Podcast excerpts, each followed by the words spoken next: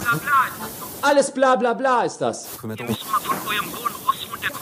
was ihr euch immer alle einbildet, was ihr alles, was mit Fußball wir in Deutschland spielen müssen. Ah ja, da kommt er. Der Wechsel hatte sich abgezeichnet und er bringt zwei frische Leute, den Routiniersichter Ginzel und Neuzugang Schneider. Tippelt schon an der Seitenlinie, greift sich nochmal in die lange Mähne. Die beiden als Doppelspitze, ja, das passt. Slider! Slider!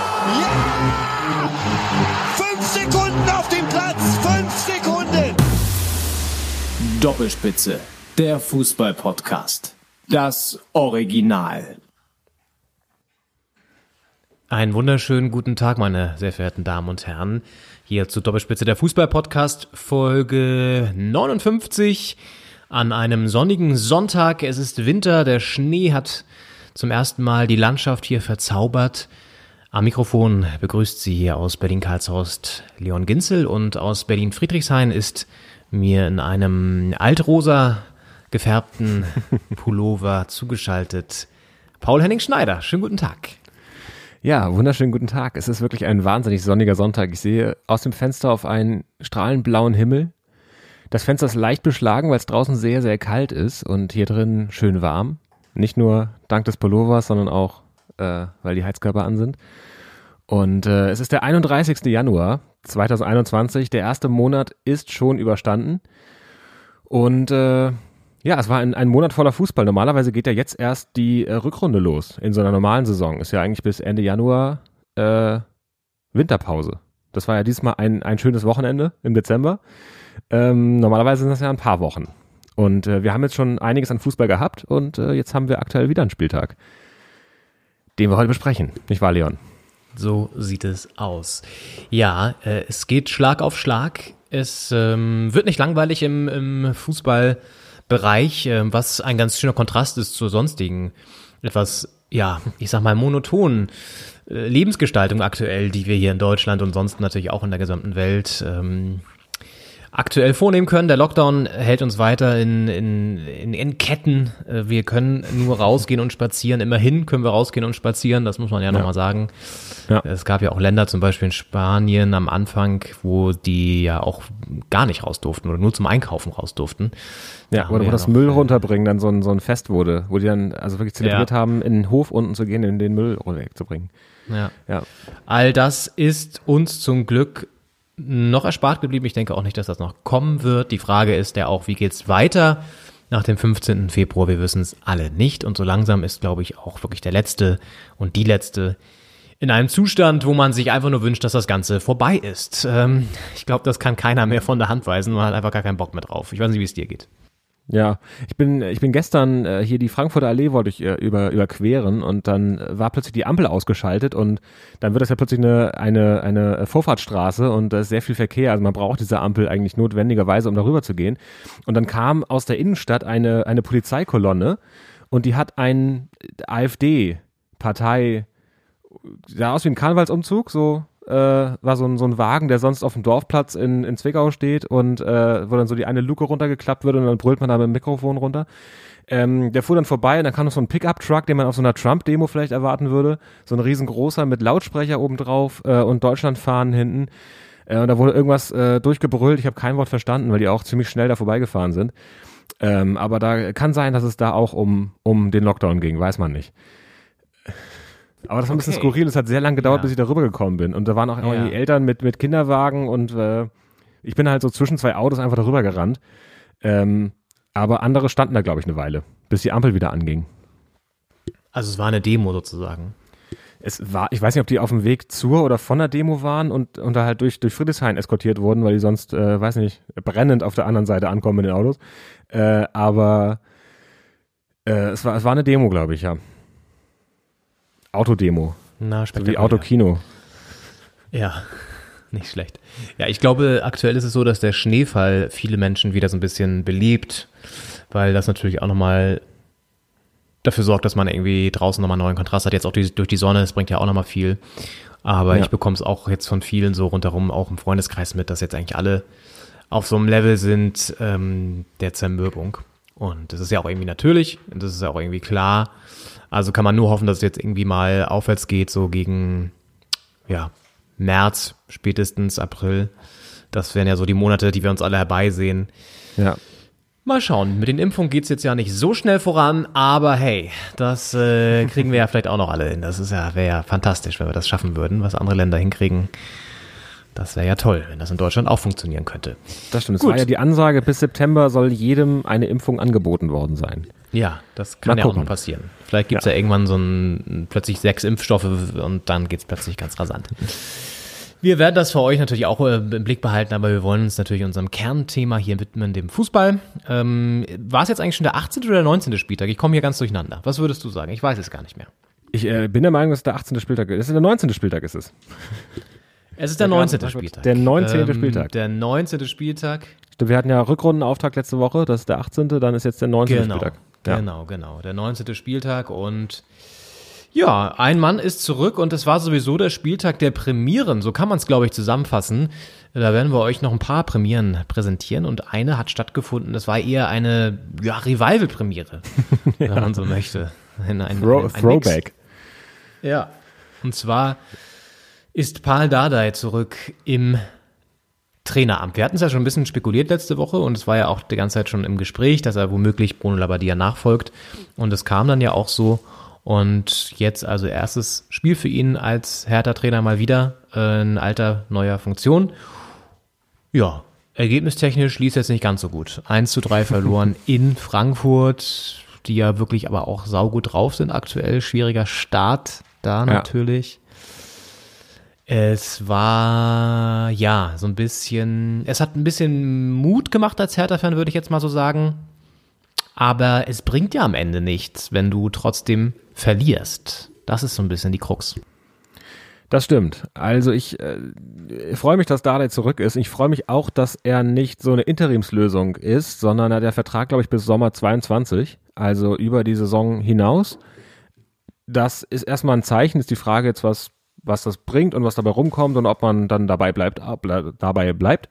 Aber es ist erstmal ein Zeichen, dass er jetzt nicht quasi wie Hugh Stevens für zwei Spiele kommt, sondern dass er ein bisschen äh, ähm, äh, kommt, um auch zu bleiben. Ich meine, er war ja auch, glaube ich, U23-Trainer jetzt in der letzten Zeit, also er war ja im Verein auch. Und ähm, ja, es war ein- eine 1 zu 3 Niederlage. Dasselbe Ergebnis wie im Hinspiel unter Labadia damals. Ähm, allerdings ein völlig anderes Gesicht der Hertha. Also im Hinspiel stand es 0 zu 3. Dann gab es ein, äh, ein ziemlich derbes Frustfoul äh, von Kunja damals an Hinteregger. Der ist äh, reingegrätscht und so mit, dem, mit den Stollen so gegens Knie. Äh, das, es gab Gelb am Ende, äh, aber es hätte auch äh, rot geben können. Eigentlich war eine Frage, warum der Schiedsrichter, der, der Videoschiedsrichter nicht eingegriffen hat. Ähm, und dann äh, gab es das 1 zu 3 äh, durch ein Eigentor äh, von jenem Hinteregger. Ähm, das war also quasi ein ja, Spiel ohne viele Chancen, ähm, mit einem 0 zu 3 und dann am Ende noch 1 zu 3. Da war es jetzt äh, quasi gestern ein, ein anderes Gesicht. Hertha 1-0 in Front ähm, durch Piontek. Was mich da besonders gefreut hat in der Szene ist, dass äh, Piontek zu Fall gebracht wurde, auf dem Boden lag und sehr schnell wieder aufgestanden ist und, und wieder dabei war und dann den Ball be- zurückbekommt und die Bude macht. Das, ich fand, der Einsatz hat da gestimmt. Und das ist ja eigentlich das Hauptding, was man sehen möchte von einem Verein, der gerade Probleme hat. Stimmt der Einsatz? Sind die voll dabei? Werfen sie sich rein oder lassen sie sich fallen in die Abwärtsspirale? Und das hat mir ganz gut gefallen.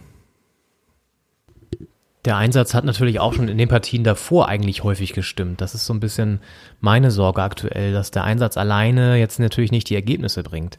Das stimmt. Ähm, auf der anderen Seite, klar, ist es natürlich so, dass das eine Grundvoraussetzung ist, um jetzt im Abstiegskampf, den wir nun mal jetzt haben, äh, zu bestehen. Und übrigens auch schon die zweite Premiere nach Dardai vielleicht. Piontek trifft zum ersten Mal in einem Spiel, wo er von Anfang an im Einsatz ist. Sonst waren es immer nur Joker-Tore. Der wurde ja auch unter der Woche von Dardai ziemlich stark geredet. Also er hat ihn in den Pressekonferenzen, die es so gab, sehr lobend erwähnt. Luke Bakio auch, Kunja auch. Also er hat die Mannschaft stark geredet und hat ja auch ziemlich viele Wechsel vorgenommen an der Aufstellung. Das müssen wir ja auch nochmal kurz erwähnen auf jeden Fall. Ähm, allen voran natürlich hinten im Tor. Das ist der auffälligste Wechsel gewesen Ja. von, von äh, Schwolo zu Jahrstein. Interessant, ehrlich gesagt. Gar nicht so verkehrt vielleicht der Gedanke, da nochmal einen Impuls zu setzen, weil Schwolo jetzt auch nicht super stark war in den Partien, auch ein paar Patzer hatte. und so ein bisschen, ja, habe ich ja auch schon an einer oder anderen Stelle gesagt, immer sehr ruhig ist. Ne? Und Jahrstein ist da, glaube ich, nochmal ein bisschen allein vom Alter her jemand, der noch ein bisschen mehr Ruhe und aber auch ähm, eben Autorität ausstrahlt für eine Abwehr. Hat er gestern auch echt ein paar starke Paraden gezeigt. Ja. Ähm, das Vertrauen da zurückgezahlt. Ein paar andere Aufstellungsänderungen habe ich nicht ganz verstanden, ehrlich gesagt. Also Askasiba, gut, kannst du mal reinbringen, ist okay, würde ich auch vielleicht mal setzen als Aggressor so im, im Mittelfeld. Klünter habe ich ehrlich gesagt nicht verstanden, weil Klünter, finde ich, habe ich noch nie wirklich ein starkes Spiel von ihm gesehen. Und dann dafür Pekarik zu opfern, der ziemlich stark gespielt hat, also für Hertha-Verhältnisse eine gute Saison gespielt hat, sagen wir mal so, auch sogar ein paar Mal getroffen für seine Verhältnisse, ja, völlig überraschend. Ja. Und so einen Stabilitätsfaktor dann rauszunehmen, klar, ist ein bisschen älter als Klünter natürlich, aber also es wirkte teilweise ein bisschen so, als würde Dada jetzt wieder auf seine Lieblinge setzen auch. Was ja okay Ja. ist, weil es macht wahrscheinlich jeder Trainer so, aber es hat mich ein bisschen verwundert dann auch an der einen oder anderen Stelle. Das stimmt. Ich glaube, das ist auch die Gefahr, wenn du einen alten Trainer zurückholst, der, der vorher schon mal da war, dass er natürlich die Mannschaft in Teilen kennt, äh, größtenteils, und dann wieder ja die Leute ähm, in die Aufstellung holt, die davor vielleicht auch der Grund waren, warum das nicht so lief damals. Ähm, andererseits, äh, was ich stark fand, ist, hast du auch gesagt gerade, dass, es, äh, dass er, dass er Luke Bacchio äh, schnell das Vertrauen ausgesprochen hat. Das war ja einer, der unter Labadia zuletzt nicht mehr im Kader war im, im, beim letzten Spiel, äh, weil es im Training nicht so gepasst hat von der Einstellung. Und ähm, ich, ich glaube, ein neuer Trainer kann für solche Spieler eine echte Chance sein, da, sich wieder auch zeigen zu können, weil eben der alte Trainer vielleicht auch ein Bild von einem hatte, was äh, der neue Trainer nicht so hat und dann ist ein neuer Trainingseindruck schneller positiv oder der, der, der, eine gute Trainingsleistung macht schneller einen positiven Eindruck, als wenn du quasi jemanden überzeugen musst von dir, der nicht mehr an dich glaubt. Und ähm, ich fand auch Luke Bacchio hat ein ganz gutes Spiel gemacht, nicht überragend, aber ähm, das ist einer, der, der kann auch ein Spiel entscheiden. Der kann in der einen Situation schnell genug sein oder, oder griffig genug und äh, das ist wichtig, dass da ein Trainer ist, der den nicht aufgibt. Nicht, dass äh, Labadier den jetzt aufgegeben hätte, hat ihn einmal nicht im Kader gehabt, auch ein bisschen als Maßnahme, weil das im Training nicht gepasst hat. Ähm, aber ich finde es, also viele Sachen, die Dada jetzt wieder reinbringt an Impulse, finde ich eigentlich sehr gut.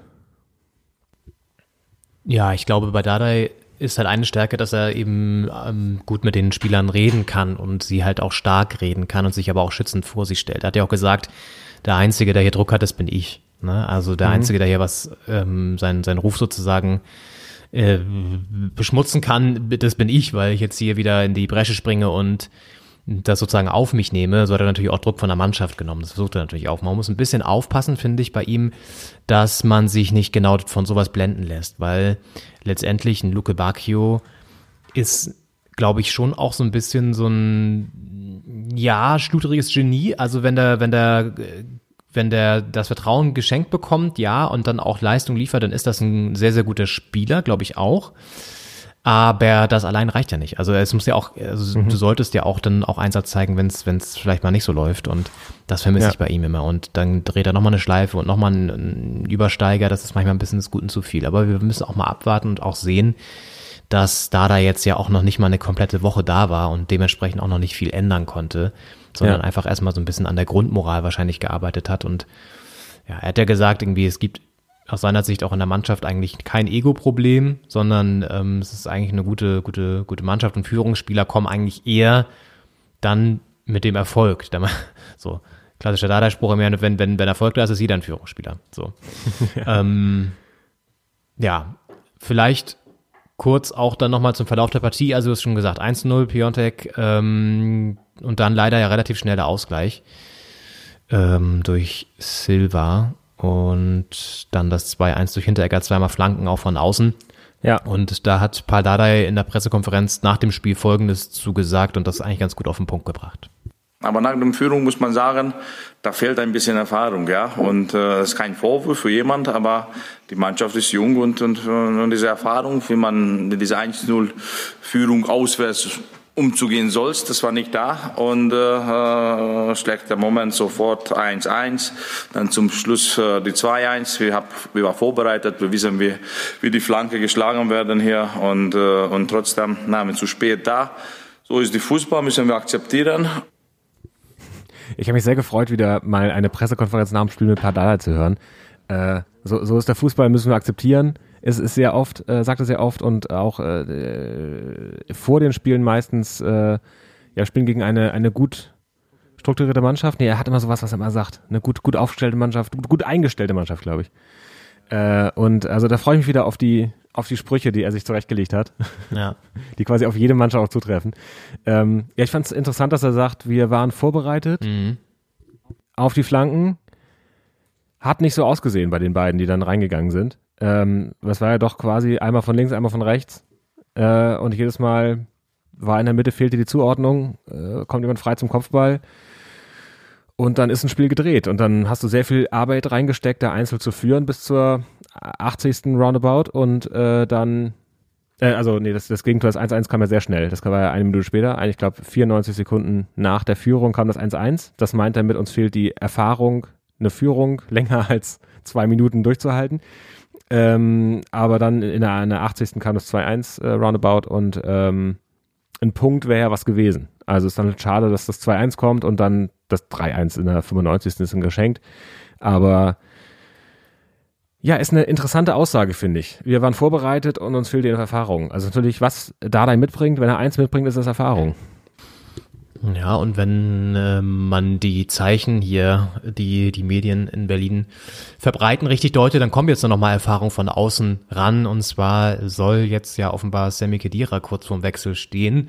Großer Name, große Erfahrung, aber von der Leistung her, vom Leistungsvermögen jetzt auch nicht unbedingt jemand, der jetzt in den letzten Jahren unter Beweis gestellt hat, dass er eine Mannschaft wieder nach vorne bringen kann mal abwarten. Klingt für mich eher nach so einem abgehalfterten Alster, der jetzt ein bisschen wieder vom ja, Lebenslauf ganz gut von der Vita äh, was mitbringt, aber ob er die Mannschaft jetzt unbedingt weiterbringt, weiß ich nicht. Klar, Erfahrung, ja, aber Leistung?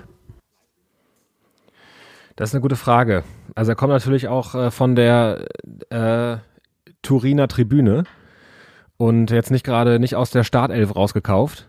Ähm, deswegen ist die Frage, natürlich kann jemand, der in Turin nicht Stamm spielt, äh, bei der Hertha immer noch was bewegen. Aber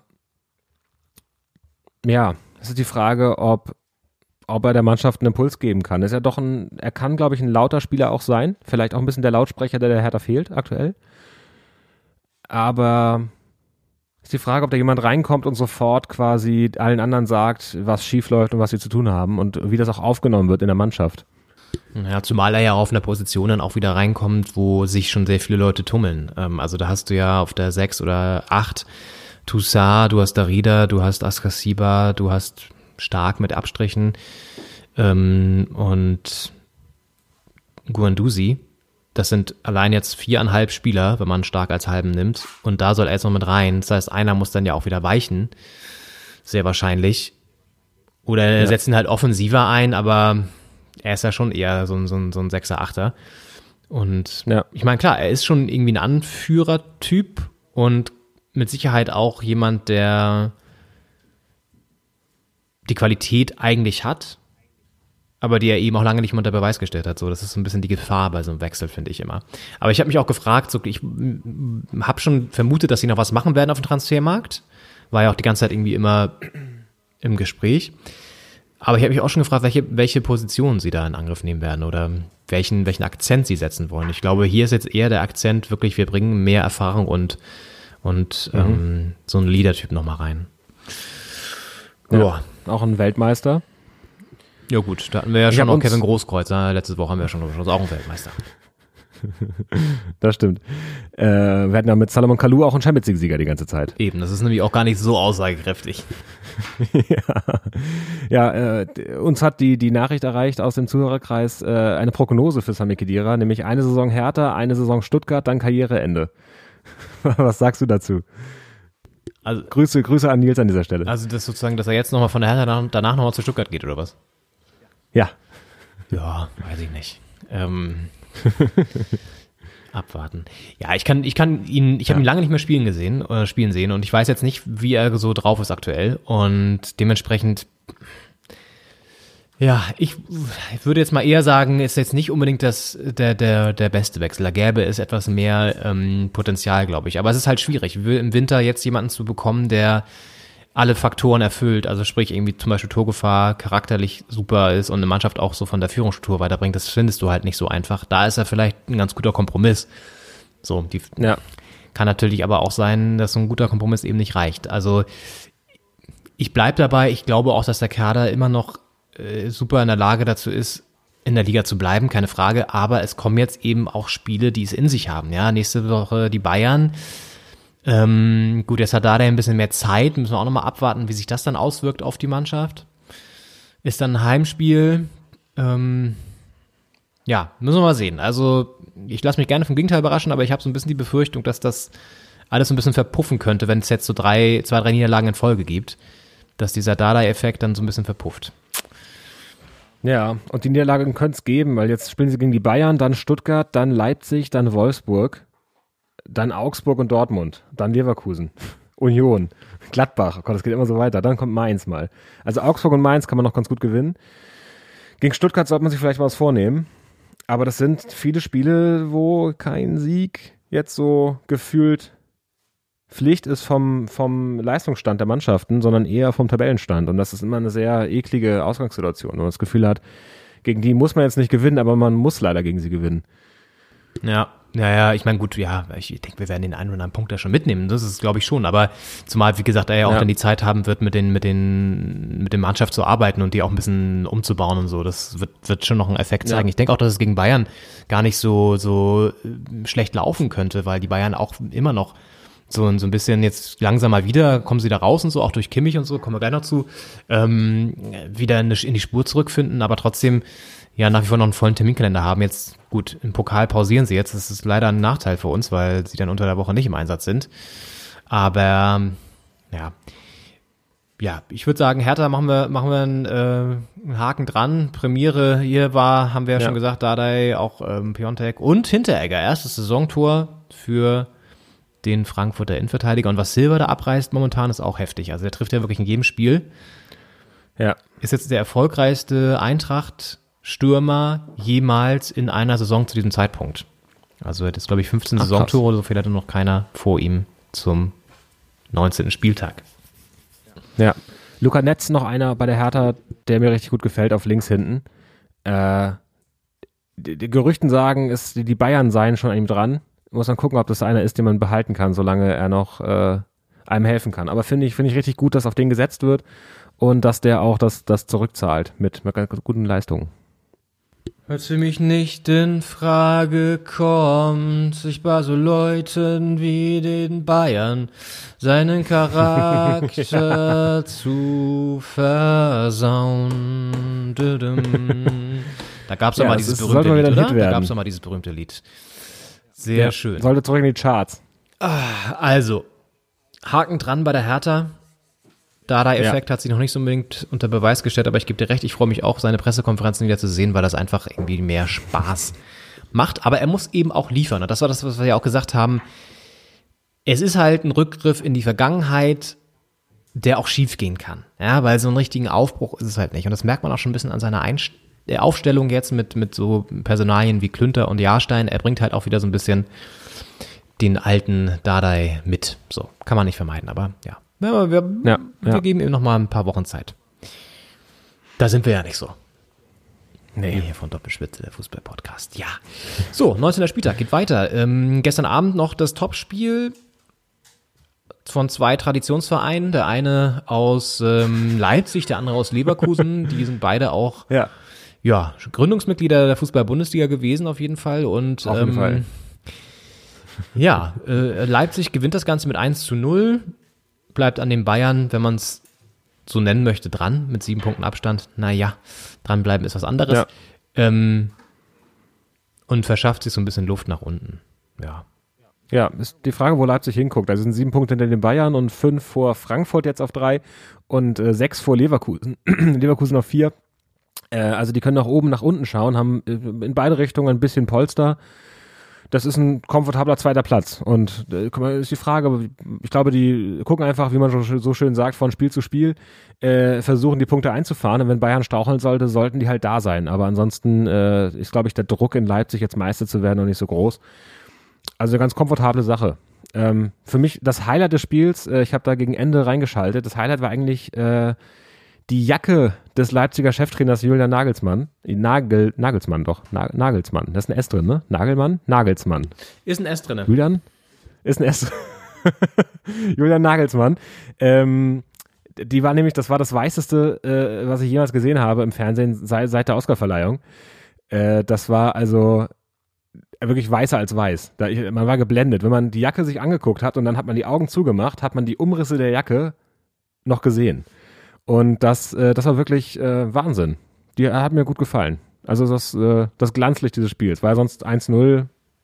Ja, das macht er ja, Ja. macht er ja immer wieder, dass er irgendwie stylisch da versucht, an der Seitenlinie noch aufzufallen. ähm, ja. Ich mag ihn nicht so gerne. Aber äh, gut, äh, ist ja auch mal eine, eine, eine, eine Typenfrage. Ähm, Ja. Ansonsten Leipzig-Leverkusen ist natürlich ein Topspiel, rein tabellarisch. Äh, war auch ein gutes Spiel. Äh, Latten, Lattenknaller noch kurz vor, kurz vor Schluss. Ja. Für Leverkusen natürlich zu wenig, äh, um ganz oben dran zu bleiben. Aber naja, ist ja trotzdem spannend. Da ist ja so eine, so eine Vierer-, Fünfer-Gruppe mit 32, 33 Punkten. Äh, also die, die äh, internationalen Plätze werden auf jeden Fall hart umkämpft. Also selbst wenn die Meisterschaft äh, sich früh entscheiden sollte, wird es noch spannend nach hinten raus oben.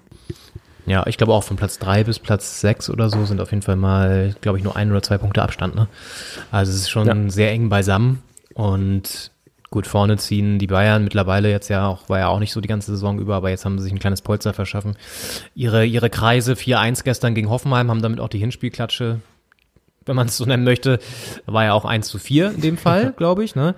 Ähm, haben sie jetzt genau wieder sozusagen umgekehrt und ähm, ja, da jetzt mal wieder unter Beweis gestellt, dass sie auch wieder ganz gut drauf sind. Also ich glaube, gerade auch dieses Pokal aus gegen Kiel hat ihnen nochmal wirklich auch so, ein, so, ein, so eine letzte Warnung mitgegeben und auch gezeigt, dass es an einigen Stellen hapert. Ich meine, das Gegentor war wieder jetzt auch dem geschuldet, dass die Abwehr sehr hoch steht, aber sie haben es jetzt geschafft gegen Hoffenheim, die jetzt auch nicht unbedingt die Qualität mitbringen von anderen Vereinen, aber ähm, trotzdem äh, ja auch spielen können und Tore schießen können, ähm, das Ja. dann nochmal auszuwetzen, diese Scharte. Und Lewandowski, muss man gar nicht erwähnen, hat schon wieder getroffen. Also ähm, der arbeitet wirklich an dem Torrekord von Gerd Müller. Und hier tatsächlich die Premiere. Ähm, Jerome Boateng hat mal wieder getroffen. Erstes Saisontor und auch erstes Tor seit, ich glaube, mittlerweile fast zwei Jahren oder so. Also der trifft selten und jetzt hat er mal wieder getroffen. Und Ja, ja. ein Spieltag äh, der Premiere an. Absolut. In dem Spiel Jerome Boateng. Ja. Äh, ansonsten ein relativ ausgeglichenes Torschussverhältnis zwischen den beiden und trotzdem halt 4 zu 1 am Ende. Also die, die Bayern wieder das effizientere Team, äh, die die etwas besseren Chancen hatten und die dann auch genutzt haben. Das ist, macht dann halt auch einen Sieger aus in so einem, in so einem Duell. Ja, und im Stadion war übrigens Yogi Löw auch anwesend, der Thomas Müller dann auch wieder begutachten konnte, der ja auch wieder getroffen hat. Und ja, ähm, sich vielleicht dann auch wieder gedacht hat, naja, hätte ich den Wahrscheinlich gepusht. Hätte ich den vielleicht nicht, nicht streichen Ja, sollen. Ja, Yogi echt da gespottet auf der Tribüne und dann hat er gedacht, jetzt hau ich hier nochmal einen Ja, rein. wahrscheinlich, wahrscheinlich. Auch wieder so ein krummes Müller-Tor, wie immer. Naja, ähm, ja, wie gesagt, Bayern 4-1 sind da vorne auch eigentlich so gut wie, so gut wie weg. Da muss schon einiges noch passieren, aber die Saison ist ja auch noch lang. Irgendwann kommt auch wieder die Champions League. Das stimmt. Dann kommt noch die WM-Quali. Das betrifft natürlich auch solche Teams wie die Bayern dann nochmal. Ja, ist natürlich Pech für die Hertha, dass die Bayern jetzt die Pokalbelastung weg sind Ja. für nächste Woche. Naja, total. Ist vor allen Dingen auch Pech, dass wir jetzt in dieser Phase, wo es eben noch nicht diese Doppelbelastung gibt, all diese großen Teams haben. Ne? Also wir haben ja dann, Ja. du hast es ja schon gerade eben nochmal genannt, das Programm, was jetzt auf uns zukommt. Da sind einige Clubs dabei, die normalerweise Champions League spielen müssten und das ist, oder spielen würden in einem anderen Zeitfenster. Ja. Und die haben wir jetzt alle in einem relativ ausgeruhten Zustand. So, das ist natürlich nicht unbedingt von Vorteil. Ähm, aber egal, das sind alles Ausreden, die man sich suchen kann, dann musst du trotzdem jetzt liefern. Genau. Ähm, mit Champions League ist es in Köpenick noch nicht so weit her, aber wer weiß, das kann ja auch noch sich ändern. ähm, Union Berlin weiterhin solide dabei. Jetzt nach zwei Niederlagen mal wieder den kleinen Negativtrend gestoppt. 1-1 gegen Gladbach gespielt, die einige Spieler geschont haben. Und ja, Gladbach bleibt in der Spur. Ja, Gladbach ähm, mit einem starken Hofmann, der wiedergekommen ist nach äh, der Verletzung und äh, jetzt mit dem achten Assist schon. Also der hat richtig aufgedreht, seit er wieder da ist. Äh, ist auch aus dem Lazarett wieder äh, voll auf den, auf den Platz äh, zurück. Ähm, ohne große Eingewöhnung. Ähm, der Motor der Gladbacher. Ansonsten hatten Gladbach vor der Partie, äh, hatten sie 13 der 15 möglichen Punkte im Jahr 2021 eingefahren. Und ähm, unter anderem Siege gegen die Bayern und gegen Dortmund zuvor. Und äh, in Köpenick ist es aber schwierig. Ich meine, ähm, Leverkusen hat alle drei Punkte da gelassen, Gladbach lässt jetzt einen Punkt da, die Bayern auch einen Punkt da gelassen. Also für die ganz Großen ist die Reise äh, nach Ostberlin äh, immer noch ein schwieriges Pflaster. Und das musste jetzt auch Gladbach erfahren. Lagen hinten, haben dann äh, durch Plea ausgeglichen. Das Gegentor nach einem Standard, unangenehm, so aus dem, aus dem Halbfeld, ähm, der Freistoß vorne reingesegelt und dann fehlte die Zuordnung und dann gab es das Gegentor. Ähm, und äh, es gab auch da eine Premiere, äh, nämlich äh, der Unioner Torwart äh, Lute musste verletzt runter nach einem Zusammenbruch, äh, Zusammenbruch, zusammen, das nicht zum Glück, nach einem Zusammenprall mit, äh, mit dem eigenen Verteidiger äh, musste er runter und für ihn kam ein Bundesliga-Wiederkehrer in seinem ersten Bundesliga-Einsatz für Union Berlin, nämlich Loris Karius. Ja, und er hatte offenbar nicht so wirklich damit gerechnet, weil als Lute dann da verletzt behandelt wurde, ähm, das, hab die Kamera ähm, kurz einen Schwenk gemacht auf die Tribüne, wo ja die Ersatzspieler teilweise sitzen. Und da hat sich der Loris erstmal so ganz langsam dann bereit gemacht und hatte noch nicht mal Schuhe an und musste dann erstmal in seine Schüchen schlüpfen und ist dann so langsam auf den, auf den Platz zurückgekommen, auf den Platz, äh, auf Platz gelaufen und hatte gar nicht mehr so viel zu tun, hat noch eine Chance am Ende abgefischt und ja, ist back in the game. Also das äh, war die Premiere in dem Spiel, übrigens andere Premiere, sogar zwei Premieren auch. Ähm, Knoche mit seinem ersten Saisontor.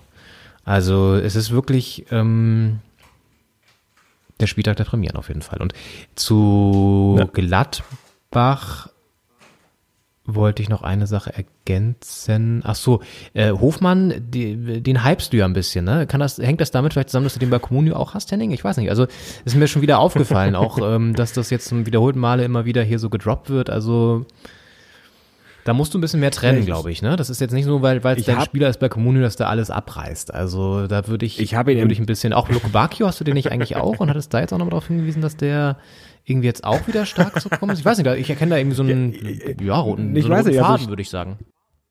Ich weiß nur noch, dass du erwähnt hast, dass man nicht erwähnen muss, dass Lewandowski natürlich in jedem Spiel trifft äh, und der natürlich auch für dich und dein Community in jedem Spiel trifft. Ähm, ist natürlich, also du hast jetzt nicht noch andere Spieler erwähnt, weil es natürlich der einzige Highlight-Spieler in deinem Team ist. Äh, weil er preislich natürlich auch so viel kostet wie, wie Hofmann und äh, Luke Bacchio zusammen. Na, ist mir nur aufgefallen. Lewandowski ist ein rein redaktioneller Hinweis gewesen, weil er auch den Torrekord jagt. Übrigens bei den Bayern, das haben wir unterschlagen, ist ja auch relativ krass. Äh, Goretzka ähm, positiv getestet und irgendein anderer Spieler noch auf Corona. Deswegen auch nicht mit dabei. Also habe noch ein lustiges Foto von ihm gesehen unter der Woche, irgendwie bei Instagram oder so von Leon Goretzka, wo er irgendwie auf seiner Dachterrasse in München im Schnee tobt. Und dann, zack, positiv getestet, nicht dabei. Das ist äh, auch bedenklich. Ähm, kann natürlich sein, dass Ja. es wie bei irgendeinem anderen Spieler, bei den Bayern war es ja auch schon mal so, dass es falsch positiv war und dann, dann ein paar Tests Gnabry danach. war ja, das. genau, bei Gnabry. Ein paar Tests danach dann eben dann doch wieder negativ waren, aber gut, habe ich jetzt bisher noch nichts von gehört. Ja, Union Berlin äh, noch eine Randnotiz, äh, seit neun Heimspielen ohne Niederlage. Und äh, das war erst das zehnte Heimspiel, das heißt, äh, die, die einzige Niederlage gab es am allerersten Spieltag äh, zu Hause gegen Augsburg 1 zu 3. Danach äh, wurde die Festung Köpenick zur uneinnehmbaren Burg. der, der Knappen, ne? Nein, der Eisernen mit dem Ritter. Ja, ja, das ist schon Ja. interessant auf jeden Fall. Also sie sind weiterhin wirklich auf einem, auf einem guten, konstanten Level. Das, äh, auch mein Gladbach ist halt auch keine Laufkundschaft so. Da musst du halt erstmal auch äh, Ja. den Punkt holen, ne? auch wenn sie geschont haben. Ja, gut, Laufkundschaft Auf jeden Fall. war äh, Borussia Dortmund vielleicht auch noch nicht so häufig in dieser Saison, aber der Abwärtstrend war ja dann noch da und gestern dann haben sie mal wieder gewonnen gegen Augsburg und sind jetzt nach ähm, drei sieglosen Spielen äh, wieder zurück in der Erfolgsspur, wenn man es so nennen möchte. Auch da eine Premiere, Delaney, erstes Saisontor. Und ähm, wichtig, weil sie natürlich so auch oben dran bleiben. Ne? Ja, gerade nachdem sie wieder zurückgelegen haben, äh, dann das Spiel noch zu drehen, äh, vor der Pause den Ausgleich und nach der Pause dann das 2-1 und das 3-1 noch. Äh, das, ist, äh, das ist wirklich wichtig, weil gerade diese fünf Teams, die da auf Rang 3 bis 7, 8, äh, da mit 32 und 33 Punkten, genau, von äh, zwischen Rang 3 und Rang 7 sind fünf Teams, die jeweils 32, 33 Punkte haben. Und da ist natürlich äh, ein mit, mitzusiegen und äh, äh, mitzuschwimmen in dieser Gruppe enorm wichtig, damit man nicht den Anschluss verliert. Weil so ist es immer, kann man jeden Fehler der anderen nutzen, aber wenn man selbst einen Fehler macht, äh, wird er auch ausgenutzt. Und d- deswegen ganz wichtiger Sieg für die Dortmunder. Und das, obwohl sie auch wieder einen Elfmeter verschossen haben. Ne? Erling Haaland knallt das Ding an die Latte. Letztes Spiel hat Reus ihn verschossen oder vorletztes Spiel. Also Dortmund und Elfmeter ist nicht so diese, diese Saison. Frage ich mich, wer dann als nächstes schießen wird, weil das wären ja so die beiden Schützen, die man auf dem Zettel hätte. Ja. Ähm, gut, vielleicht ein Sancho. Vielleicht ein Reiner. Das wären wahrscheinlich so die. Oder ein Delaney, wer weiß. Vielleicht. Ähm, oder Mats Hummels. Kann ja auch sein. Aber auf jeden Fall, Elfmeter können sie gerade nicht so gut in Dortmund. Aber trotzdem, 3-1, wichtiges Spiel, wichtiger Sieg. Und mal sehen, ob das jetzt wieder so ein, so ein, Signal war, auch dass es dann auch mal ein bisschen nachhaltiger äh, wieder zurückgeht in die Erfolgsspur. Zur Not muss man so, so einen, den Torwart mal holen vielleicht, wenn es nicht läuft mit Elfmetern, wenn die, wenn die Feldspieler und Stürmer, die daneben bolzen, dann einfach mal den Torwart holen. So ein Hans-Jörg Butt früher für den HSV, der den ganzen Elfmeter geschossen hat. Ähm, das ist doch echt eine Ikone. Da kann der Birki doch einfach mal nach vorne traben, das Ding schießen.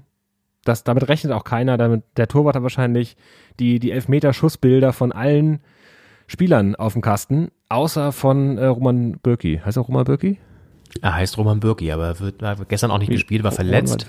Da war Marvin Hitz dann im so. Tor und da wird ja auch ein bisschen spekuliert, Dann- dass vielleicht ein Birki, weil er ja auch ein paar Patzer sich geleistet hat, auch Ja, rausrotiert. dann soll man, aber man könnte ihn ja immer Marvin. einwechseln dann für die Elfmeter. Genau, der Expertenwechsel wie im Handball, wenn dann die, äh, die Offensivspieler kommen. Oder im Football. Der Kicker. Könnte man eigentlich rein theoretisch, kommt, also um angenommen, das du hast Ding noch einen Torwart normal hinten drinne, es gibt keine rote Karte, sondern du wechselst dann aber einfach nochmal einen zweiten Torwart ein und der spielt dann quasi Ja, mit. Handschuhen auf dem, auf dem Rasen als Feldspieler. Würde das gehen rein theoretisch oder ist das verboten? Ähm, also ich meine, mit Handschuhen spielen ist ja nicht verboten, weil andere haben ja im Winter auch Handschuhe an. Ähm, das ist eine sehr gute Frage. Du kannst ja einen Torwart für einen Feldspieler einwechseln, wenn jetzt der Torwart rot kriegt.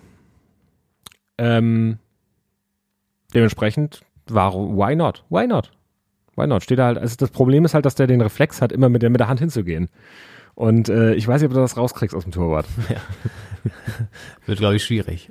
Aber er kann ja. Ja. auch einfach wirklich, ich erinnere mich immer noch an die legendäre Szene, auch bei, wo wir bei Dortmund sind, wo Jan Koller ins Tor zurück musste, äh, Oh ja. rein musste, weil es keinen Wechsel mehr gab und es gab eine rote Karte und dann stand er im Tor und äh, ich glaube, es gab sogar auch einen Elfmeter dann direkt und den hat er dann aber nicht gehalten, aber er hat auf jeden Fall danach noch ein, zwei Paraden gehabt. Und das sah sehr lustig Ja. aus. Also Jan Koller, Ja. legendäre Szene der Gegen die- 2000er. Gegen die Bayern, glaube ich sogar. War das gegen die Bayern? Kann sogar sein. Ich glaube, das war gegen die Bayern. Und der hat, also das, das Kurioseste dabei waren die Abwürfe, weil der das halt überhaupt nicht drin hatte, abzuwerfen. Und das, das, der hat immer, also der hat, glaube ich, auch einmal so richtig äh, dem, den Bayern den Ball so in den Fuß geworfen. Und der kam dann sofort wieder zurückgekontert.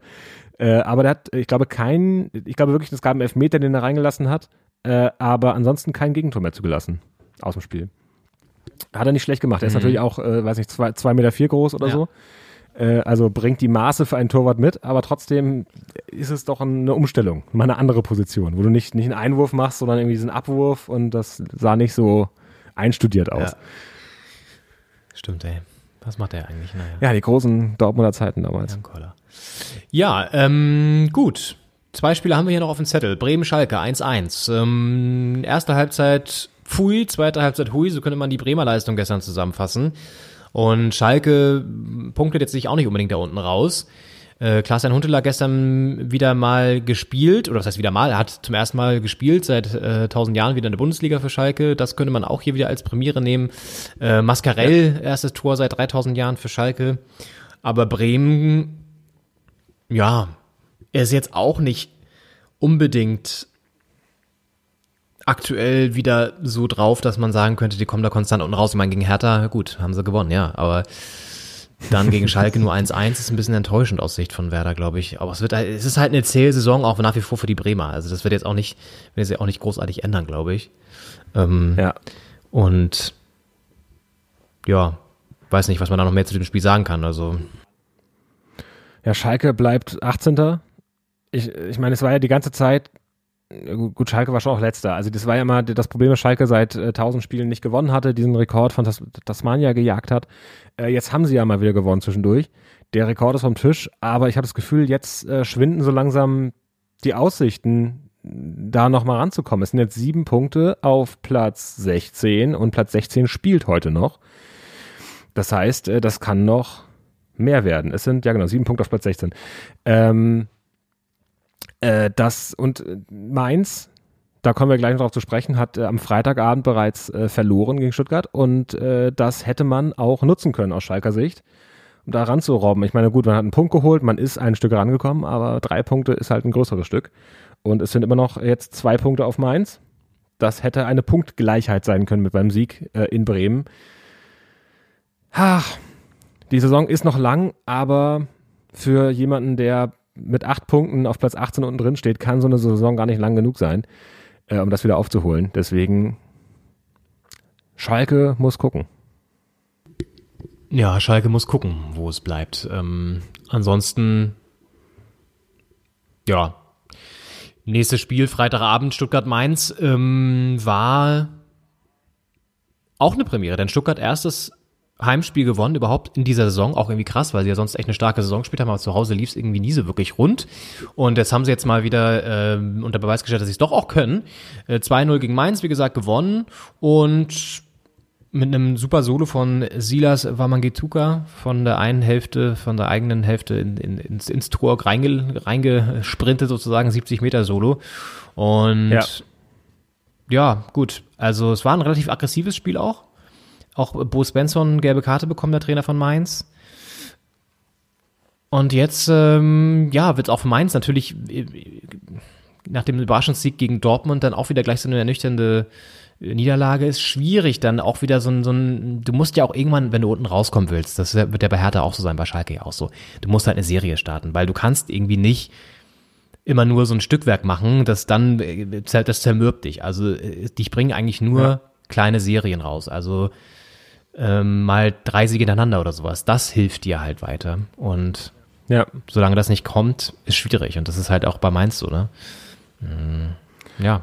es hat gerade gerade im Tabellenkeller äh, gewinnen ja wie die wenigsten drei, vier Mal in Folge. Und wenn du das dann schaffst, ist die Chance groß, dass die anderen zwischendurch auch einmal gepatzt haben. Das heißt, da kann man auch wirklich aufholen. Und äh, aber wie du sagst, es, es muss eine Serie hin, es muss auch dann eine gewisse Konstanz hin über ein paar Wochen. Und das ist weder bei Mainz noch bei Schalke gerade der Fall. Und äh, profitieren kann davon äh, nur die Hertha, wenn unten drunter quasi das Aufbäumen nicht oder zu spät kommt.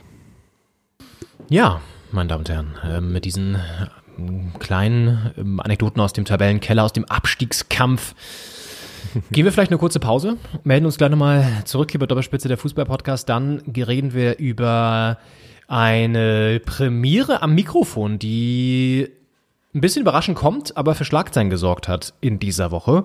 Und es gibt eine kleine tierische Anekdote von mir, ähm, die es auch in sich hat. Also bleiben Sie gespannt, bleiben Sie dran. Ähm, hier bei Doppelspitze der Fußball-Podcast. Wir sind gleich zurück. An diesem Sonntag. Da freue ich mich drauf. Bis gleich. Bis gleich. Kannst du noch einmal mit der Schale in die Kamera jubeln? Jubeln? Ja. Jubeln, einfach jubeln. Jubel! das ist einer meiner absoluten Lieblingstöne. Franck Ribéry ist das, äh, mit der Meisterschale beim FC Bayern München damals. Und damit herzlich willkommen zur zweiten Hälfte von Doppelspitze der Fußballpodcast am Sonntag, dem 31. Januar. Äh, ich begrüße in Karlshorst Leon Ginzel und äh, mit der Frage, ist, ist die Meisterschaft für Bayern schon durch? Man weiß es nicht. Wir haben jetzt mal den, den Ribéry Bayern Meisterjubeltrenner hier genommen, weil sieben Punkte sind ja schon mal sieben Punkte. Und bisher wurden noch nicht so viele Ausrutscher, Ausrutscher der Bayern genutzt. Eine Zeit, als auch noch der Kommentator oder der Reporter noch wirklich auf dem Platz die O-Töne einsammeln konnte. Das ist ja jetzt mittlerweile auch schon sehr weit weg alles. Das ist ja, läuft ja auch gerade alles ein bisschen anders. Ähm, da sieht man eher von ähm, Frischhaltefolien und kleinen Plastiktüten überstülpte Mikrofone mit einem langen Arm immer in der, in der Mixed Zone stehen und dann werden die O-Töne möglichst schnell hineingeblasen und dann geht's weiter. Aber damals, da ging's noch hoch her, da gab's auch noch die Weißbierduschen auf, dem- auf dem Platz. Alles nicht mehr möglich aktuell ähm, in diesen Zeiten 2021. Einen Monat haben wir schon geschafft, Henning, du hast es vorhin schon gesagt. Und ähm, äh, ob die Bayern durch sind, naja, ich würde sagen ja. Ich würde sagen ja, aber es gibt ja noch die direkten Aufeinandertreffen mit solchen Teams wie Leipzig, mit Frankfurt wird natürlich auch nochmal spannend jetzt. Können die sich da oben so, so weiter so halten? Haben ja auch nicht diese Dreifachbelastung. Das kann natürlich auch noch ein entscheidender Vorteil sein. Ein entscheidender Vorteil sein. Ähm, ja, also die Bayern werden jetzt mit Sicherheit nicht alles gewinnen bis zum Schluss. Das ist, glaube ich, so das, was man sagen kann. Die Frage ist halt, ob die anderen es dann ausnutzen. So. Ja. Das werden wir dann sehen. Ansonsten habe ich jetzt gerade nochmal die Pause genutzt und ähm, nochmal kurz Sami Khedira mir angeschaut. Er hat aktuell einen Marktwert von sagenhaften 2 Millionen Euro. Soll wohl ablösefrei kommen bis zum Ende der Saison. Andere Quellen sprechen davon, dass er bis 2022 einen Kontrakt bekommt. Ähm, ist noch ein bisschen unklar. Und ja, wir werden es sehen. Auf jeden Fall scheint es schon so gut wie sicher zu sein, dass er kommt. Und dass er dann vielleicht sogar gegen die Bayern schon seine Premiere feiert. Das werden wir alles sehen. Äh, ansonsten gab es unter der Woche ja auch noch eine andere Meldung, die für Aufsehen gesorgt hat.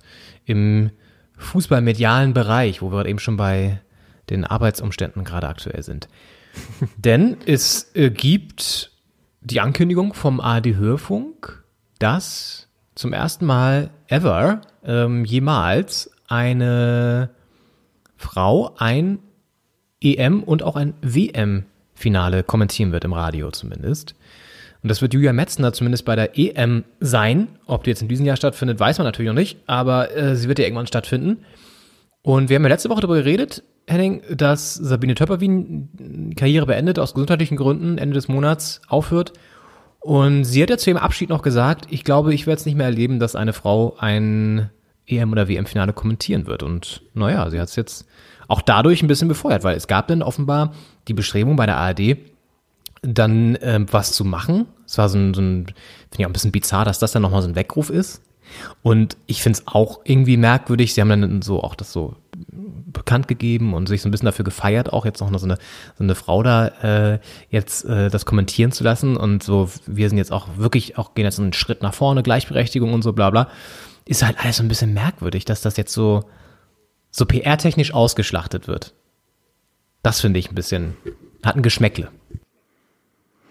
Das stimmt. Es, man merkt einfach, dass es noch nicht normal ist. Aber ich, die Frage ist, ist, das ist ja auch in Ordnung vielleicht, dass man es merkt. Dass man, ich glaube, wenn man zu früh als Gesellschaft sagt, gerade als vielleicht aufgeklärter Teil der Gesellschaft, ähm, ja, wieso? Das ist doch ganz normal, dass, dass eine Frau das macht, dass eine Frau Bundeskanzlerin ist, dass eine Frau im Bundestag sitzt. Ähm, oder im Vorstand eines DAX-Unternehmens. Ich glaube, wenn man da zu früh in die Normalität reingeht, äh, ignoriert man, dass es eben in weiten Teilen der Gesellschaft äh, nicht normal ist, nicht selbstverständlich. Äh, und ich glaube, das ist dieselbe Debatte, die man mit der Frauenquote in DAX-Vorständen oder Unternehmen hat. Ähm, es möchte natürlich niemand das nur machen, weil man eine Frau ist, obwohl man nicht, der, also nicht die Befähigkeit, äh, Befähig Befähigung dazu quasi nachgewiesen hat. Ähm, und so ist es ja auch nicht bei äh, Sabine Töpperwien oder Julia Metzner. Ähm, es ist halt trotzdem wichtig, dass quasi in Zeiten, wo es noch nicht normal ist ähm, und noch nicht angekommen bei allen, glaube ich, diese Aufgabe, ähm, Frauen zu übertragen, ist dann vielleicht auch nochmal zu betonen, damit es auf dem Weg zur Normalität ähm, weitere Schritte genommen werden können. Und äh, es ist wichtig, dass einfach Frauen, die, äh, die quasi fachlich dazu in der Lage sind, äh, auch die Chance bekommen, das, das unter Beweis zu stellen. Natürlich wird es trotzdem Gegenwind geben, es wird äh, Stimmen geben, die das einfach nicht akzeptieren wollen und ähm, da hetzen werden und das, das ja, muss man irgendwie ertragen und dagegen anarbeiten. Aber es ist trotzdem halt auch schwierig, sich damit dann so zu brüsten, zu sagen, äh, das so nach außen zu kehren, so zu betonen. Es fühlt sich äh, komisch an, aber das fühlt sich, glaube ich, so an, weil, weil wir in einer Zeit leben, die da noch nicht, noch nicht da ist, wo sie gern wäre. Ja, also ich glaube, ich, ich finde es auch eher so ein bisschen merkwürdig, dass sie dann so eine Art Überbietungswettbewerb dann gegangen sind, so von wegen so jetzt, jetzt gehen wir wirklich und jetzt machen wir das eine Frauen in EM-Finale oder noch WM-Finale und jetzt, jetzt gehen wir so richtig so einen, so, einen, so einen mutigen Schritt, Schritt nach vorne und ja, Gut, wird man, wird man sehen, wie das Ganze jetzt irgendwie weiter dann auch begleitet wird. Auf jeden Fall Fakt ist, dass Julia Metzner ähm, eine sehr, sehr gute Kommentatorin ist, also die ich auch in der, in der AD-Schlusskonferenz immer sehr gerne höre. Und ähm, das auch cool ist, dass neben Sabine Töpperwien einfach auch mal eine zweite Frau da so prominent ist und äh, auch präsent ist. Und ähm, wenn man so die Sportschau verfolgt, da dominieren einfach noch zu 90 Prozent die Männer in Kommentatorenposition zumindest. Und da gibt's ein, zwei, die das dann, ähm, die auch, wo auch eine Frau dann das Spiel kommentiert, aber halt sehr vereinzelt. Und ja, vielleicht kann es jetzt ja auch wieder so, so, so einen Push geben, dass auch noch mehr Frauen sich generell trauen, auch diese, diese Position überhaupt ähm, anzustreben oder jetzt da reinzugehen. Ne? Das kann man ja, nur hoffen. Auch die ähm, Vorbildfunktion quasi ausüben können. Dass, ja. Genau. Äh, junge Mädchen zu Hause auch hören, dass Frauen das, das ein Berufsbild ist, den Frauen, des Frauen offen steht und deswegen äh, das auch als eigenen Traum anders verfolgen können, als es vielleicht vor 30 Jahren noch der Fall war. Oder auch vor drei. Ja. Ist irgendwie auch so, ich, das, genau das, das finde ich irgendwie so, so, so krass, dass man das immer noch so dazu sagen muss, ne? Irgendwie finde ich das bedenklich. Ich meine, ähm, ja, naja, ist, glaube ich, eine, eine Debatte für sich so, aber ja, hatte mich jetzt unter der Ja, Woche auf jeden Fall irritiert. Naja, ähm, ja. Ja. wir blicken mal voraus. Also es stehen ja heute noch zwei Spiele an, ähm, die für Hertha aus Hertha Sicht auch nochmal interessant sind. Und zwar ähm, das Kellerduell Köln gegen Bielefeld. Ähm, einer von beiden wird auf jeden Fall da, also beide werden auf jeden Fall mindestens einen Punkt mitnehmen, so kann man es ja sagen. Naja, nicht ganz. Einer Ja. wird vielleicht auch null mitnehmen, aber äh, einer wird auf jeden Fall vorbeiziehen. Stimmt. es Schwierig. ausgeschlossen ist, dass keiner von beiden einen Punkt macht. Genau. Also einer es wird auf keine Nullnummer für beide werden. Einer von beiden wird mindestens einen Punkt mitnehmen. Und das wiederum sind schlechte News für die Hertha, denn die Hertha befindet sich aktuell auf Platz 14 vor diesen beiden Kandidaten auf Platz 15 und 16. Und es ist so, dass die Hertha aktuell 17 Punkte hat, bleibt bei 17 Punkten durch die Niederlage. Äh, Bielefeld punktgleich auch mit 17 Punkten auf 15 und Köln mit 15 Punkten auf 16. Sehr viele Zahlen jetzt am Stück.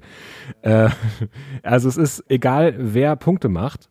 Wenn die unentschieden spielen, dann rutscht Bielefeld an der Hertha vorbei. Wenn Bielefeld gewinnt, rutschen sie eh vorbei an der Hertha. Und wenn Köln gewinnt, dann rutschen die an der Hertha vorbei. Also Hertha wird nach diesem Spiel auf Platz 15 stehen. Ist das, Das kann man, glaube ich, so sagen. Wort vorbeirutschen, dass das Verb vorbeirutschen in dem Fall das Richtige, würde ich sagen, sie ziehen vorbei und Hertha rutscht ab, aber es ist, äh, ja, also es ist auf jeden Fall eine Ja. Rutschpartie. Draußen ist es ja auch glatt. Es hat geschneit, meine Damen und Herren. Ähm, vielleicht hat das sich ein bisschen eingeschlichen, Henning Schneiders ähm, Beschreibung hier der Situation. Auf jeden Fall ist Fakt, dass die Hertha diesen Spieltag ähm, sich tabellarisch jetzt nicht unbedingt verbessern wird. Und die Frage ist, ob ein abgehalfterter Weltmeister aus Italien, also aus Turin, dann da was äh, gegen machen kann. Aber gut, wir werden das weiter beobachten und schauen erstmal, wie das da heute ausgeht. Köln, Bielefeld, Köln zu Hause ja seit der Corona-Pause auch in bestechender Form. Klammer auf, das war Ironie, Klammer zu. Ähm, ja, das zweite Duell des Sonntags, der ja immer so ein bisschen so ein, so ein ich fand es früher immer ganz schlimm, so Sonntagsspiele zu haben als, als Fan, weil die waren immer so umrahmt von so einer sonntäglichen Langeweile und sonntäglichen Eintönigkeit. Und meistens waren diese Spiele dann auch langweilig und eintönig. Und selten, kann ich mich erinnern, habe ich mich da am, am, am Radio oder sonst wo gesehen und mich gefreut, dass Hertha irgendwie 5-0 gewonnen hat oder so. Ähm, dementsprechend habe ich immer so eine gewisse Abneigung gegenüber Sonntagsspielen. Wolfsburg-Freiburg ist, ist auf jeden Fall das letzte Spiel des Spieltags. Und ja, das ist ja zumindest tab- tabellarisch schon mal eine Region, die ein bisschen mehr Attraktivität verspricht. Das stimmt. Das ist ein bisschen das, das äh, Duell. Wer von beiden schafft es, oben, oben besser dran zu bleiben? Wolfsburg ist ja in dieser, in dieser Gruppe oben mit drin. Freiburg etwas weiter in Richtung Mittelfeld. Die könnten mit einem Sieg da wieder etwas ranrücken. Ähm, ist auf jeden Fall das, es sind beide spannende Duelle, weil sie beide in derselben Tabellenregion stattfinden. Unten geht's, also bei Köln, Bielefeld geht's um den Tabellenkeller. Wolfsburg, Freiburg geht's eher darum, wer oben dran bleibt. Ist ja auch das, äh, das Burgderby, habe ich mir aufgeschrieben. Äh, und dann ist mir eingefallen, dass es noch Augsburg gibt. Also es sind nicht die beiden einzigen Burge. Aber es gibt nur drei Burgen in der Bundesliga, die alle drei mehr oder weniger Festungen sind. Äh, und äh, ja, ich bin gespannt.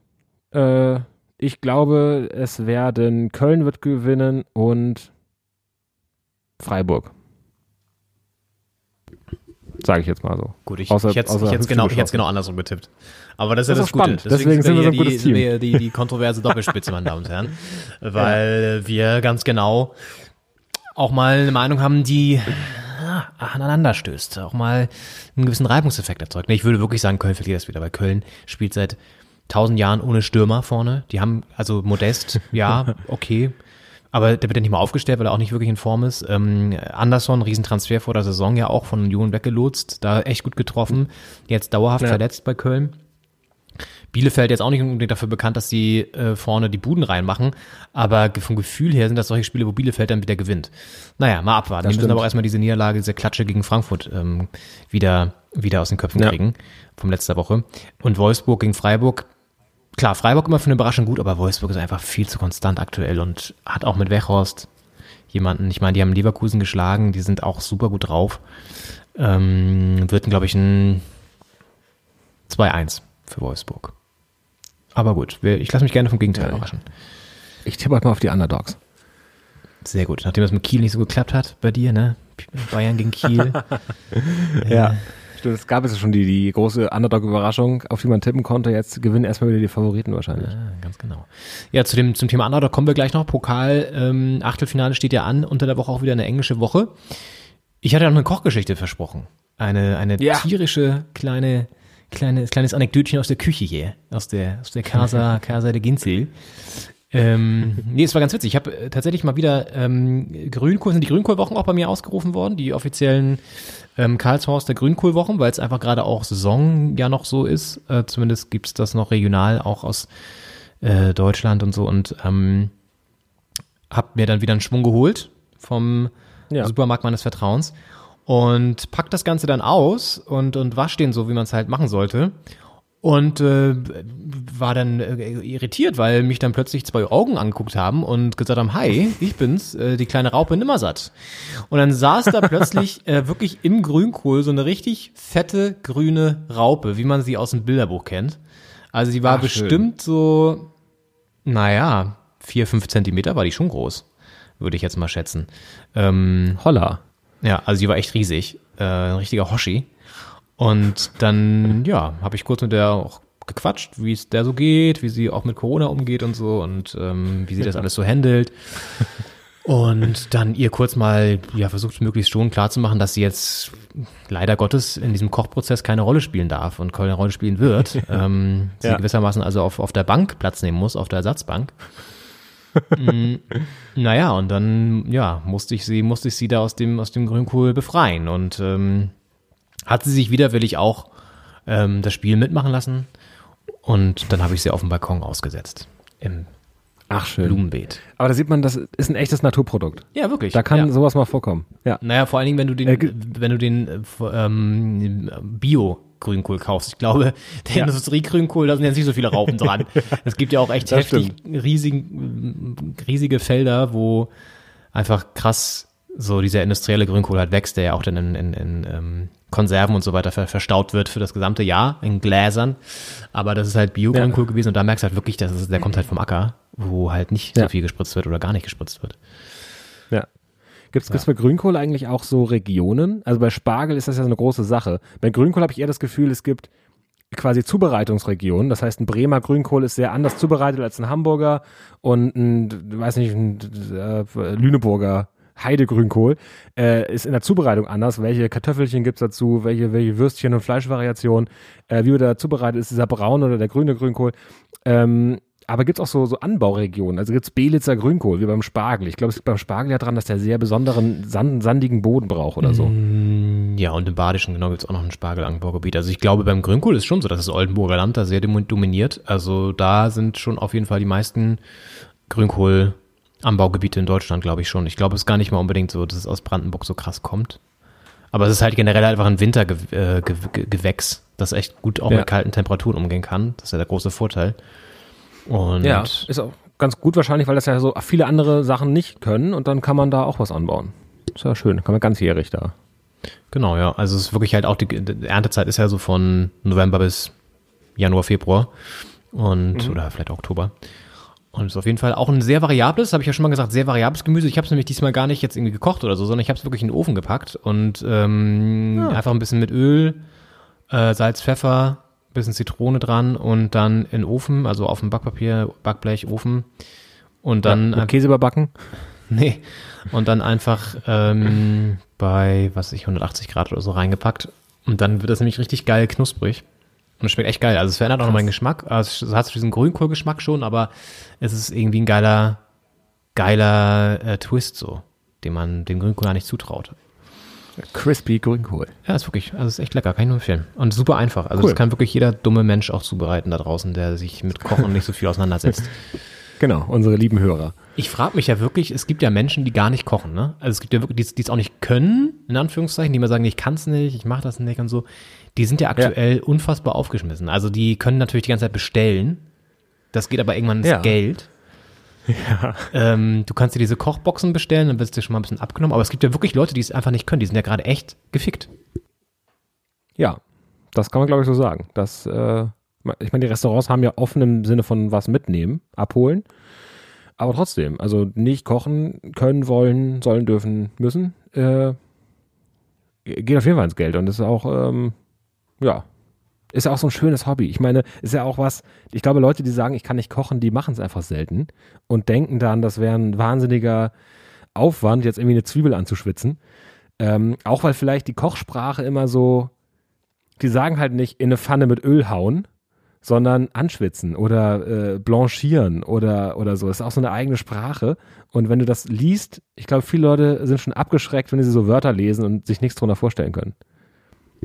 Ja, und dazu kommt, dass der Mensch auch sehr bequem ist. Gerade so der Mensch in der Großstadt hat natürlich auch so sau viele, normalerweise sau viele Angebote, wo du ja auch für einen relativ schmalen Taler äh, dein Essen um die Ecke bekommst und nichts dafür machen musst. So. Ähm, aber ich glaube auch viele sind einfach, viele, es ist ja bei den, es ist ja bei den meisten Sachen so, einfach erstmal machen und ausprobieren, dann stellst du eh fest, dass es gar nicht so schlimm ist. Und Ja. dass es im ganz im Gegenteil nämlich auch so viel Spaß machen kann. Und ähm, so einen Ausgleich schafft äh, zu dem sonstigen Alltag. Ja, insofern Grünkohlchips kann ich empfehlen. Rezept gibt's gerne auf Anfrage ähm, an die E-Mail-Adresse doppelspitze at posteo.de. Ja, auch wenn ihr, wenn ihr Infos habt, wenn ihr aus dem Grünkohlgewerbe stammt oder Leute kennt, die da mit zu tun haben und ihr habt Infos, wieso wächst er im Winter besonders gut, wo sind die Grünkohlanbaugebiete, gibt's noch andere spannende, ex experimentelle Gerichtrezepte mit und äh, um den Grünkohl, äh, meldet euch sehr gerne. Ja. Ganz genau. Ja, Grünkohlland ist vielleicht sogar auch vertreten in der ähm, Achtelfinalrunde im DFB-Pokal. Da müssen wir gleich mal schauen. Können wir durchaus vorstellen, dass da der ein oder andere Spielort in der Nähe sogar liegt. auch das werden wir nochmal äh, nachrecherchieren und euch dann gerne nächste Woche bekannt geben. Äh, Fakt ist, Dienstag und Mittwoch geht's rund. Es wird gespielt und teilweise mit ganz schönen Partien, aber insgesamt kann man, glaube ich, sagen, das ist eine Runde, die jetzt ziemlich ausgeglichen teilweise daherkommt. Klar, mit so ein paar Underdogs logischerweise noch dabei. Aber ähm, ich würde sagen, da sind ziemlich viele Duelle, ja, zumindest so auf Augenhöhe und jetzt auch gar nicht. Es gibt eine Partie, die ein bisschen raussteht, kommen wir gleich noch zum Mittwoch, aber ja, ansonsten, Henning, was erwartet uns am Dienstag? Vielleicht kannst du hier so ein bisschen den Vorausblick geben. Ja, uns erwartet Rotkohl Essen gegen Leverkusen. Nein, Rot-Weiß Essen natürlich. Äh, es sind keine, keine Grünkohlregion. Ähm, mit Rot-Weiß Essen auch ein Team, das ein bisschen untergetaucht ist in den letzten Jahren. Die waren ja doch in der zweiten Liga dabei, auch in der Bundesliga vermutlich irgendwann mal vertreten. Ähm, und jetzt mal wieder Pokal-Achtelfinale. Es ist eine starke, starke Saison, die die äh, Essener da im Pokal spielen. Und mit Bayer Leverkusen kommt jetzt natürlich ein, ein echter, äh, man muss fast sagen, Mitfavorit auf den Titel, äh, seit die Bayern raus sind. Äh, why not? Ähm, hartes Spiel, dann Kiel, die Bayern-Bezwinger äh, die Weltpokalsieger-Besieger ähm, im Achtelfinale gegen Darmstadt. Das ist auch ein spannendes Duell, allein weil von den beiden einer weiterkommen wird. Ähm, das heißt, entweder Kiel oder Darmstadt werden im Viertelfinale stehen.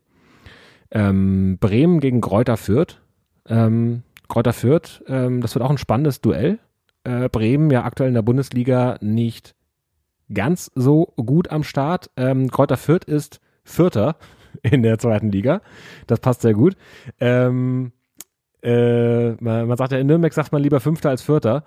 Äh, aber äh, Kräuter Fürth ist Vierter in der zweiten Bundesliga, die sind gut dabei. Ähm, ist so ein bisschen so, hat den Charme eines äh, Relegationsspiels, finde ich. Ähm, weil eine Mannschaft, die in der Bundesliga zwar nominell besser besetzt ist, aber nicht so eine Top-Saison spielt, gegen einen Zweitligisten, ähm, der ganz gut dabei ist. Ähm, auch immer spannend. Und dann äh, wird der Dienstag abgerundet durch äh, das Derby Westwestfalen gegen Ostwestfalen. Äh, Borussia Dortmund gegen den SC Paderborn. Das könnte so ein Spiel sein, das der Biene Töpperwien ganz gut äh, akustisch einfängt. Borussia Dortmund gegen den SC Paderborn. Ich habe ihre Stimme schon im Kopf. Ähm, ja, das war so der Dienstag. Ich würde sagen,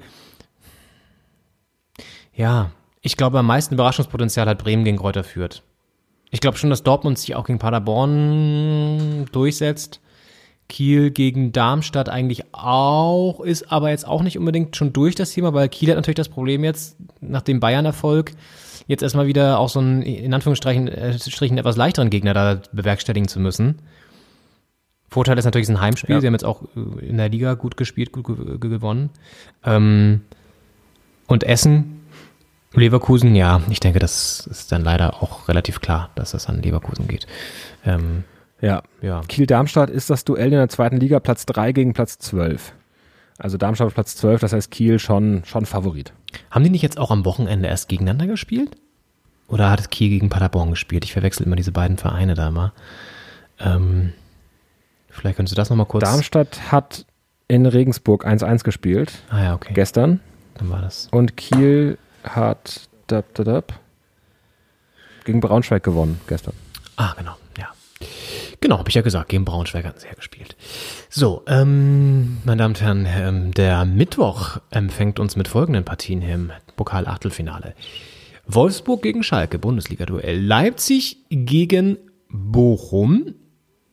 Bochum ja auch das Überraschungsteam der zweiten Liga. Regensburg ja. gegen Köln und Stuttgart gegen Gladbach. Vielleicht die Knallerpartie der Runde, würde ich schon mal sagen, vom, vom, vom Potenzial her. Aber auch Wolfsburg-Schalke natürlich durchaus spannend. Wobei Schalke da letztendlich natürlich auch so eine Art Zweitliga-Underdog-Rolle fast schon einnimmt, wenn man sich so die Leistung anguckt. ähm, Leipzig-Bochum hat auch Potenzial, weil ich glaube, Bochum darfst du nicht unterschätzen. Und Leipzig ist jetzt auch nicht unbedingt berühmt dafür. Gut, letzte Saison standen sie im Pokalfinale gegen die Bayern, aber, oder? Bin ich gerade. Das war Leverkusen, oder? Ja, genau. Aber irgendwann waren sie auf jeden Fall auch relativ weit. Wie auch immer. Auf jeden Fall, ähm, was ich sagen wollte, sie sind auch nicht dafür bekannt, eine krass überragende Pokalmannschaft zu sein. Also da könnte für Bochum schon was gehen. Regensburg Köln hat ungefähr so viel Charme wie, ich weiß nicht, äh, einen aktuellen einen Besuch im Kino, ja? weil es einfach nicht geht. ähm, ja, aber Stuttgart-Gladbach ist auf jeden Fall doch durchaus so, so, eine, so, eine, so, eine, so eine Partie, die auch in die Verlängerung gehen könnte, durchaus. Kann ich mir durchaus vorstellen, dass das so eine der, der Overtime-Begegnungen wird. Und wo Gladbach auch, glaube ich, keinen leichten Stand hat aktuell. Ich denke auch, Stuttgart-Gladbach hat das Potenzial, das, das ansehnlichste Spiel zu werden. Äh, Bremen-Fürth äh, das größte Potenzial, eine Überraschung zu geben. Und insgesamt ist äh, spannend an diesen Paarungen, dass ähm, sowohl Dienstag als auch Mittwoch ein Team weiterkommen wird, das jetzt nicht unbedingt gesetzter Viertelfinalist ist. Also Kiel-Darmstadt am Dienstag ein Team und äh, Regensburg-Köln am Mittwoch. Sind alles keine Teams, die vor der Saison gesagt hätten, Viertelfinale ist das Mindestziel im Pokal. Und es gibt ja auch immer Cash. Das heißt, für die kleinen Teams ist es natürlich auch super, weil sie dann vielleicht auch nochmal eine Pommesbude mehr aufstellen können im nächsten Jahr. Und ähm, dann kommen ja auch wieder Menschen, die die Pommes essen. Ähm, Regensburg-Köln ist, glaube ich, auch nochmal so eine Partie. äh, Du hast gesagt, wo auf jeden Fall einer weiterkommt, den man da nicht äh, auf dem Schirm hat. Ich glaube, die aber auch einfach generell Überraschungspotenzial hat, weil Köln, da sehe ich Köln auch noch nicht weiter. Auch wenn Regensburg jetzt nicht eine überragende Saison spielt in der zweiten Liga, aber ähm, Ja. Im Pokal einmal alles reinschmeißen, da ist viel möglich. Ja, ja, also. Ja, also auf jeden Fall eine ganz interessante Runde, so, weil es eben, klar, die Bayern fehlen, das ist schon mal auffällig und es gibt halt ein bisschen Überraschung, aber es ist jetzt, ähm, genau, auch jetzt nicht diese riesen Underdog äh, gegen, gegenüber Mannschaft Duell dabei. Also, ja, ja, ja, das wird noch eine spannende Pokalsaison auf jeden Fall. Das ist ja, wenn wir irgendwo Spannung noch rausziehen wollen, dann müssen wir es ja fast da machen und bei dem, beim Kampf um die Europa League Plätze und ähm, Champions League Ja, Plätze. und im Abstiegskampf. Ja, wie eigentlich wie immer. Das sind dann halt die Sachen, die übrig bleiben. Ist ja auch okay. Ähm, mein Gott, Ja. Meistertitel, hallo. Wie interessiert das schon, ne? Ja. Also, Ja, eben. Wenn man, solange man Drama an anderen Stellen hat, können die Bayern doch Meister, sollen sie doch Meister werden. absolut. Ja, meine Damen und Herren, ich denke, ähm, an dieser Stelle werden wir äh, ein Häkchen dran setzen an die 59. Folge Doppelspitze der Fußball-Podcast. Wir haben nachgerechnet in der Pause, es ist tatsächlich die 15. Folge, die Paolo Henning Snyder, der äh, bald auch schon ähm, wieder, ja, eigentlich der Sergio Ramos des Podcast-Business genannt werden darf, angesichts seiner langen Frisur. Und ich hier aufgezeichnet haben. Ich meine, ich lege jetzt ja auch ähm, angesichts der Lockdown-Verhältnisse auch eine ordentliche Matte da oben auf, dem- auf dem Kopf mir zu. Hm. Aber ganz so schlimm wie bei dir ist es noch nicht. Das stimmt. Also- das ist auch langsam, langsam nervt es auch ein bisschen. Also ich denke manchmal, Haare föhnen dauert doch schon eine ganz schöne Weile jetzt aktuell. Das ging schon mal schneller. Da gehst du jedes Mal regelmäßig in die Verlängerung. Da bist du schon aus der Dusche raus und denkst dir so, komm, jetzt ist das Ding doch hier schon durch. Und dann schmeißt du den Ja. Föhn an. Und ähm, vielleicht musst du dir so einen so einen- so einen- so einen so einen Industrieföhn holen vom, vom, vom, vom, vom Starfriseurverband oder so, der irgendwie mit Ja. 7000 7000 Volt und Watt da, dein, dein Haar dann innerhalb von einer Minute trocken bürstet. Ja, das hat auch Udo Walz hat auch gerade irgendwie seine Läden, also er jetzt nicht mehr, aber ich glaube, die Läden mussten ja schließen. Vielleicht ist da was bei den Kleinanzeigen drin. Muss man mal gucken gleich. Ja, das, ja, vielleicht könntest du da, vielleicht könntest du da ein bisschen was, was, abgrasen auf jeden Fall. Ja, aber bei mir ist auch nicht mehr feierlich. Also jetzt, es gibt, es ist gerade wieder so ein, so ein, so ein, so ein Window of, ähm, of, of, of Likeness oder so. Sagt, glaube ich, der Engländer. äh, so, ein, so, ein, so ein Zeitfenster, wo mir die Frisur gerade noch ganz gut gefällt, die Haarlänge gerade noch ganz gut gefällt, wo ich sie auch einigermaßen noch hinbekomme, dass ich sage, ja, sie sieht noch okay aus, sieht passabel aus. Aber das ist ein Ja. Zeitfenster, das schließt sich. Und dieses Zeitfenster schließt sich jetzt auch innerhalb von, ich würde sagen, den nächsten ein bis zwei Wochen. So. Ja. Und dann wissen wir alle, selbst wenn die Friseure dann wieder aufmachen sollten, bekommst du ja auch erstmal keinen Termin. Das ist ja dann leider auch so. Ja. Erstmal als, als Kassenpatient äh, dauert das, bis man da einen Termin kriegt. Ja, und ich stand ja schon vor Weihnachten auf einer Warteliste. Ich denke, diese Warteliste haben sie sie gecancelt mittlerweile, machen dann eine neue Warteliste auf. Das heißt, da werde ich mich dann auch wieder einreihen müssen. Wenn ich überhaupt Ja. dann bei dem Friseur hingehe. Das war ja auch nur so eine Notlösung eigentlich alles. Ach, es ist doch. Ah, Tu, aber es ist ja auch das geringste Problem eigentlich, die Haarlänge. Hauptsache, wir bleiben alle gesund. Das ist ja das, Das Wichtigste. Und man kann sich, also ich, ich mache mir jetzt äh, so ein, ich steck die hoch, ich mache eine Hochsteckfrisur und dann, äh, dann geht das ja auch. Dann wählen die nicht so im Gesicht rum. Und äh, Könntest du nicht so, ein- Sind- so, ein- so, ein- so ein Dutt machen? Es gibt doch einen. Fachbegriff auch dafür. So ein, ähm, Man-Bun, ja, irgendwie so. Heißt das so? Ur- Urban, Urban Ninja, Ja. sagt man glaube ich auch, weil das ein bisschen aussieht wie die, wie die Ninja-Frisuren. Ja, Mensch, Henning, mach das doch.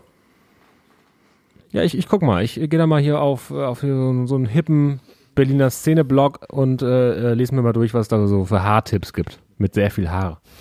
Ja, wir sind gespannt, wie Henning Schneider hier nächste Woche auflaufen wird. Ich werde es ihm berichten, sehr verehrte Zuhörerinnen und Zuhörer von Doppelspitze, der Fußball-Podcast. Wir gehen jetzt hier in den Sonntag. Ähm, ich schnapp mir jetzt die Wanderschuhe und gehe nochmal raus in die Wuhlheide. Ja. Hast du ein Bild gemacht von der Raupe? Können wir da, können wir was äh, unseren Hörern Selbstverständlich. Ich werde dir auf Ach, den ähm, üblichen Kanälen zuspielen. Ach, wundervoll. Dann äh, seht ihr das auf unserem Instagram. Äh, on the gram, wie man sagt. Da sagt man so, ne? Ja, ich glaube schon. Irgendwer wird das schon sagen. Wunderbar, ja. Gut, ähm, ja, nächste Woche übrigens Bundesliga haben wir noch gar nicht besprochen, aber Hertha gegen Bayern, das wird auch nochmal spannend. Ähm, wir werden es für euch Ja. beobachten, ähm, wie das Da, mal gucken, ob Sami Khedira da schon wieder. Er soll ja schon in Berlin sein. Ich glaube, er ist gestern eingetroffen, schon beim Medizincheck. Das sieht alles so aus, als wenn der nächste Woche schon, schon einsatzbereit wäre. Ja, ja, auf jeden Fall. Der wird, der wird dann, äh, wird dann, wird dann antanzen. Mal sehen, wer dafür rausrotieren wird aus der Startelf. Denn der muss ja dann eigentlich von Anfang an spielen, den kannst du ja. Na gut, vielleicht wird er erstmal auf der Bank sitzen. Alles Fragen, die wir nächste Woche beantworten können. In diesem Sinne wünschen wir euch eine schöne Woche. Bleibt gesund. Ja, ähm, macht das Beste draus spannend. aus der weiterhin beschissenen Lage und wir hören uns dann nächste Woche. Bis dann. Ciao. Macht's gut. Ciao.